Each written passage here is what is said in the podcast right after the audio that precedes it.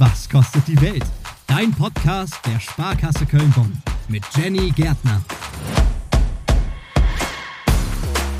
Ich gucke ihn mir wirklich immer wieder gerne an. Stehe da, gucke knapp 160 Meter in die Höhe und denke, Wow, dieses Bauwerk, als es gebaut wurde, war es das größte auf der ganzen Welt. Die Rede ist natürlich vom Kölner Dom. Viele Kölnerinnen und Kölner sind super stolz auf ihren Dom. Er wird deswegen in Karnevalsliedern besungen. Grafisch ist er drauf gedruckt auf irgendwelche Kölschgläser zum Beispiel. Es gibt ihn für Touris in den Souvenirshops um die Ecke, auch als Schneekugel habe ich gesehen. 10 Euro würde er da kosten, aber was müssten wir eigentlich hinlegen, wenn wir den echten Kölner Dom kaufen wollen würden? So als Immobilie. Darum geht's in dieser Folge. Ich finde, das sieht immer sehr witzig aus, wenn Menschen auf der Domplatte stehen und versuchen, sich und den Kölner Dom auf ein Foto zu kriegen. Einige probieren es mit Selfie-Stick, so der wird dann ganz nach unten gehalten, damit man ja viel von sich selbst und dem Kölner Dom hinten im Hintergrund draufkriegt. Andere begnügen sich mit so einem kleinen Ausschnitt, denn wenn man ehrlich ist, diese riesige Kathedrale komplett auf ein Foto zu kriegen, sehr schwierig.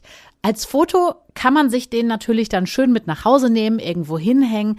Aber was wäre, wenn der Dom unser Zuhause wäre? Also rein spekulativ. Wenn wir den Dom kaufen würden, das wäre unsere Immobilie. Was müssten wir da eigentlich an Kohle hinlegen? Darüber spreche ich mit Michael Kreuzberg. Er ist Präsident des Zentraldombauvereins, arbeitet also daran, dass das Bauwerk an sich erhalten bleibt. Bevor wir zu den ganz großen Zahlen kommen, welchen emotionalen Wert hat denn der Kölner Dom für Sie? Für mich persönlich, Frau Gärtner, hat der Dom einen ganz hohen emotionalen Wert als ich noch mit meinen Eltern in den Urlaub fuhr und egal, ob das nach Norden, Süden, Osten oder Westen war, wenn wir zurückkamen, auch wenn wir schon auf der richtigen Rheinseite der Linken waren, fuhren wir extra nochmal über den Rhein, um dann zu gucken, ob der Dom noch steht. Also mit dem Blick auf den Dom fuhren wir erst nach Hause. Vorher gab es keinen Nachhausekommen. Das hat sich bis heute gehalten. Das ist auch tradiert, auch in der Familie, auch mit den Kindern und mit dem Enkel mittlerweile auch das ist schon Herz, Schmerz und Heimat einfach.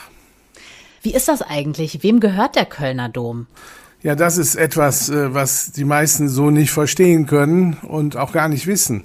Im Grundbuch steht, die Hohe Domkirche zu Köln gehört der Hohen Domkirche zu Köln. Also der Dom gehört sich selbst. Er gehört also weder dem Erzbistum noch der Stadt Köln noch sonst irgendjemandem, sondern sich selbst. Das ist extra damals äh, so konstruiert worden, um eben keine Abhängigkeiten zu schaffen.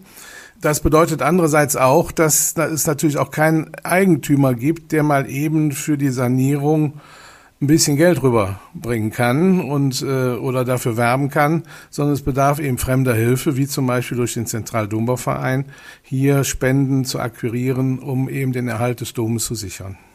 Wo wir jetzt schon bei den laufenden Kosten sind, also bei den Baukosten, Restaurierungsarbeiten, was kostet das jährlich, den Kölner Dom zu erhalten? Also wir gehen, wir müssen davon ausgehen, dass das jährlich so acht, achteinhalb Millionen sind. Und davon finanziert äh, der Zentraldombauverein äh, gut 60 Prozent. Und mhm. das seit Gründung 60 Prozent. Bei der Gründung war das ähnlich. 1842, äh, als der erste Vorsitzende, der Sulpice Boissaré, es schaffte, einen Verein zu gründen und er Spenden einsammelte, nachher auch über eine Dombaulotterie an. Manche können sich noch erinnern, dass es die auch noch nach dem Krieg wieder gab. Bis zur Fertigstellung des Domes, zur ersten Fertigstellung des Domes 1880, sind umgerechnet eine Milliarde Euro nach heutigem Wert zusammengekommen, um den Dom fertigzustellen. Würden Sie denn sagen, der Kölner Dom ist wartungsintensiver als andere Kathedralen? Kann man das so sagen? Also da ich nicht alle Kathedralen genau kenne, kann ich es nicht genau sagen, natürlich nicht. Aber äh, es ist natürlich so, dass viel filigrane Arbeit, und das ist sicherlich eine der Kathedralen, die am meisten filigrane Arbeit erfordern und an sich haben mit den ganzen Filialen, die es gibt, mit den ganzen Figuren, ist das schon eine Arbeit, die äh, auch aufgrund der Lage des Domes am Hauptbahnhof vor allen Dingen ehemals, wo dann der ganze Ruß sich abgesetzt hat und nicht nur dann das Gebäude schwarz gemacht hat, es wäre normalerweise ja weiß, wie in Mailand auch. Ja. Aber das hat auch in den Stein reingefressen und ihn kaputt gemacht. Von daher ist das eine, eine Arbeit, die immer weiter äh, ansteigt und auch noch lange erhalten bleiben wird. die andere äh, Kathedralen so nicht benötigen, weil sie nicht in solchen exponierten Lagen und gefährdeten Lagen äh, äh sind, sich befinden. Wobei es ja noch wartungsintensiver wäre, wenn der Dom nicht schwarz wäre. Aber das ist ja auch eine finanzielle Entscheidung, ne, dass der Dom schwarz ist. Ja, das ist fast, also es ist natürlich, letztlich ist alles möglich, aber das wäre auch jahrzehntelange Arbeit, nur dafür den Sand zu strahlen, was das bedeutet. Es wäre auch nicht mehr so schön wie jetzt der Mailänder Dom, da in der Zwischenzeit natürlich Steinbrüche zu Ende gegangen sind. Man hat also nicht überall den gleichen Stein und deswegen sähe er heute an manchen Stellen etwas fleckig aus, ja, wie ah. so ein, wie, wie Getier zum Beispiel auf, auf der Wiese, wie, wie Kühe. Das wäre natürlich kein schöner Anblick. Deswegen hat man sich entschieden, ihn natürlich neben den Kosten auch schwarz zu lassen. Insgesamt hat es ja auch sehr, sehr lange gedauert, bis der Dom mal so fertig war, nämlich 632 Jahre und zwei Monate. Warum eigentlich? Ja gut, es gab dann in jeder Hinsicht Verzögerungen äh, über die Jahrhunderte. Es gab Stillstände in den Zeit auch von Wirren und Unruhen. Wir wissen alle, wie das ist, wie jetzt zum Beispiel nach Corona. Das sind nur zwei, drei Jahre, die wir Corona hatten. Wie schwer es ist, in normale Prozesse von Veranstaltungen, des Feierns, des Treffens wieder hineinzukommen. Wenn man das eben sieht, äh, mit, mit anderen Möglichkeiten, weniger Möglichkeiten als heute, äh, eine solche Maßnahme wieder anzufangen, irgendwann erstickt sie sich selbst sozusagen. Und äh, dann hat aber eben äh, Sulpice Boisseret das aufgegriffen und hat gesagt, so geht das nicht, wir wollen das nicht so belassen. Im Prinzip war der Dom das, der bekannteste Gerüstträger, der sah ja aus wie eine Narrenkappe oben drauf, dieser Kran, der ein bisschen schief stand. Und das können wir so nicht halten, das wollen wir ändern. Und deswegen äh, hat er angefangen, dann diesen Verein zu gründen und Gelder zu sammeln. Wenn man den Kölner Dom heute noch einmal bauen würde, also man müsste wahrscheinlich Milliarden hinlegen, oder? Ich meine, die Grundfläche sind schon 8000 Quadratmeter mitten in der Kölner Innenstadt, also beste Lage. Das wäre doch wahrscheinlich unbezahlbar, oder? Wie viel Geld müsste ich da hinlegen? Das kann man nicht sagen und man sagt eigentlich heute, dass der Dom so niemals genehmigt würde heutzutage. Man kann heute zum Teil gar nicht nachvollziehen, Immer noch nicht. Das ist so ähnlich wie mit den, mit den Pyramiden in Ägypten, wie der Dom konstruiert ist und dass er in sich hält. Und vor allen Dingen in einer Erdbebenzone, wir liegen ja in einer Erdbebenzone, bisher immer standgehalten hat. Von daher sagt man äh, im Allgemeinen, dass der Dom so nie mehr genehmigt werden würde, äh, weil auch die Vorschriften heute so äh, horrend sind und übervorsichtig, dass man gar nicht einzelne Dinge so fertigen könnte. Und von daher ist die Frage, ist immer interessant, was müsste ich denn, wie viel müsste ich denn werben? Aber äh, daneben, dass der Dom sich nicht selbst verkauft, ist es nicht fassbar, äh, wie die Bauzeit wäre, wie teuer sie wäre und welche Umstände noch dazu äh, zu berücksichtigen sind. Das heißt, wir können eigentlich froh sein, dass es den Kölner Dom gibt.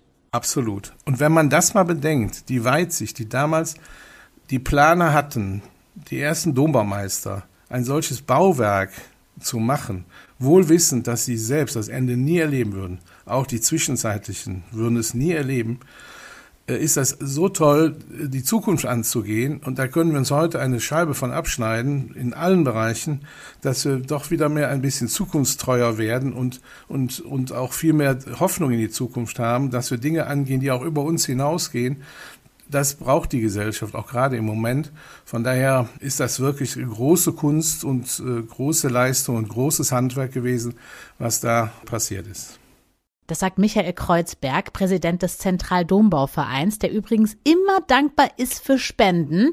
Gut, den Dom, den können wir auf jeden Fall nicht kaufen, aber wenn ihr ernsthaft darüber nachdenkt, eine Wohnung, ein Häuschen, irgendeine Art von Immobilie zu kaufen, dann haben wir jetzt ein paar Tipps für euch. Beste Innenstadtlage, 1A Verkehrsanbindung, so eine Lage wie der Dom zum Beispiel, das wäre natürlich ein Träumchen. Aber wenn wir ehrlich sind, am Ende wäre das unbezahlbar. Wir müssen ein bisschen realistischer bleiben und das werden wir jetzt auch und gemeinsam ernsthaft auf Immobiliensuche gehen. Gemeinsam mit Wolfgang Fischer machen wir das. Er ist nämlich Immobilienfachberater der Sparkasse Köln-Bonn. Nehmen wir jetzt mal den Fall, ich will raus aus meiner Kölner Mietwohnung. Ich wohne in der Innenstadt, möchte so ein kleines Häuschen kaufen, irgendwo am Stadtrand. Was ist denn das Erste, auf das ich dabei achten sollte? Ja, also du musst wirklich darauf achten, in welchen Stadtteil du ziehst. Es gibt sehr hippe Stadtviertel, da haben wir ganz andere Kosten äh, für einen Kauf als in, in nicht so angesagten Stadtvierteln. Also du musst einmal gucken, äh, wie hoch sind da die Kaufpreise vor Ort. Gefällt es dir da tatsächlich? Ja, wie ist die Infrastruktur? Was ist für dich wichtig? Weil mhm. du musst gucken, du musst dich da wohlfühlen. Das sind so die, die Standards, also Lage, Lage, Lage. Das wird auch immer wieder bei allen unseren Kunden immer wieder so in den Vordergrund gestellt. Ja, ich habe das auch öfter gehört, dieses Lage, Lage, Lage. Ja. Aber woran erkenne ja. ich denn eine gute Lage? Also eine gute Lage ähm, ist, ja, ähm, wie gesagt, die Anbindung ist einmal das Thema, so, so verkehrstechnisch, aber auch ähm, wie soll man sagen, wenn du jetzt durch Sülz gehst zum Beispiel, mhm. da siehst du, da sind viele äh, Biobäcker oder Bioläden und ähm, das sind halt, ist schon eine gehobene Kundschaft. Also das siehst du, wenn du durch das Stadtviertel durchgehst, du gehst da durch, hältst die Augen offen und siehst, wer bewegt sich dort. Ne? Das ist schon mal ein Ausdruck und dann siehst du es auch direkt, wenn du in die Immobilienseiten guckst und auf die Kaufpreise achtest, siehst du sofort, wo eine Lage gut ist, dann hast du auch immer wieder später einen guten Verkaufspreis, also Wiederverkaufspreis, wenn du dich von der Immobilie wieder trennen möchtest später. Okay, dann nehmen wir mal den Fall, wir haben eine Immobilie gefunden, ich bin total verliebt, diese eine Immobilie muss es sein. Mhm. Was kommt dann als nächstes? Also im besten Fall habe ich Glück und darf mir die Immobilie ja auch mal anschauen, habe mhm. mich irgendwie qualifiziert ja. unter den ganz vielen Menschen, die auch dieses Haus kaufen wollen. Ja. Ähm, was kommt dann? Also worauf muss ich dann achten, wenn ich das erste Mal einen Fuß da reinsetze? Ja, also wichtig ist, dass du die Augen offen hältst.